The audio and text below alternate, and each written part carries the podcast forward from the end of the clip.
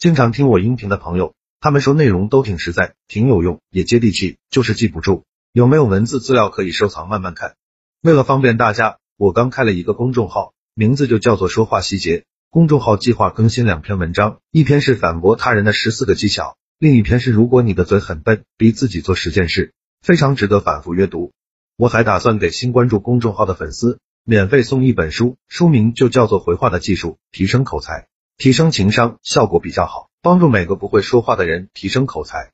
回到今天的话题，社交艰难，放下面子学十条油路子。七十三，不说任何人的坏话，不评价任何人。七十四，跟人合作，喜欢分钱、分名、分权，心疼也必须分。七十五，人家开业了，习惯性送个匾，不要送花篮。七十六，一个人喜欢喝酒，就陪他喝酒。七十七，一个人喜欢唱歌，就陪他唱歌。七十八，一个人好色就陪他风花雪月。七十九，怎么巴结人啊？他不抽烟，下班了，你去他家挤一箱樱桃大小的水果就好了。人人都是势利小人，人人都贪得无厌。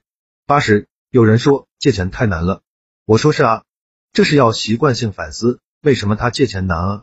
因为他借钱不还，还会得罪很多人。现在任何人找我借钱，我都直接拉黑，因为我借出去的钱一分钱没收回来。有些收过来了，对方却把我拉黑了，言外之意，我凭本事借的钱，为什么要还呀？八十一，领导说什么，他写什么；领导说怎么干，他就干什么。他想好了，一定要巴结领导，他实在不想自由发挥了。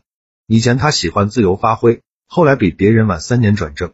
八十二，因为我巴结他，所以出了一些问题，他就帮我大事化小，小事化无了。只要会巴结，愿意帮咱的人就非常多非常多。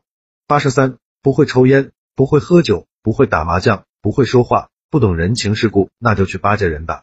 巴结多了，领导就帮你了。好了，这条音频到这里就结束了。